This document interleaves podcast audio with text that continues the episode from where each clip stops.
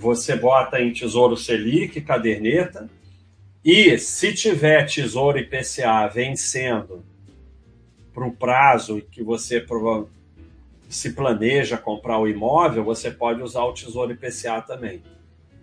É, e é isso, é renda fixa. Você, assim, você não pode ter dinheiro em ação para comprar um imóvel, porque se desaba, como é que você faz? Agora, se você pretende comprar um imóvel no futuro, não tem data, não tem planejamento nenhum, não sabe quando, aí você pode ter uma parte renda variável porque você não tem uma definição. Mas se você está realmente, agora eu vou juntar para comprar um imóvel, e aí fiz um planejamento aqui de quanto eu ganho, quanto eu guardo, acho que vai dar tantos anos, renda fixa.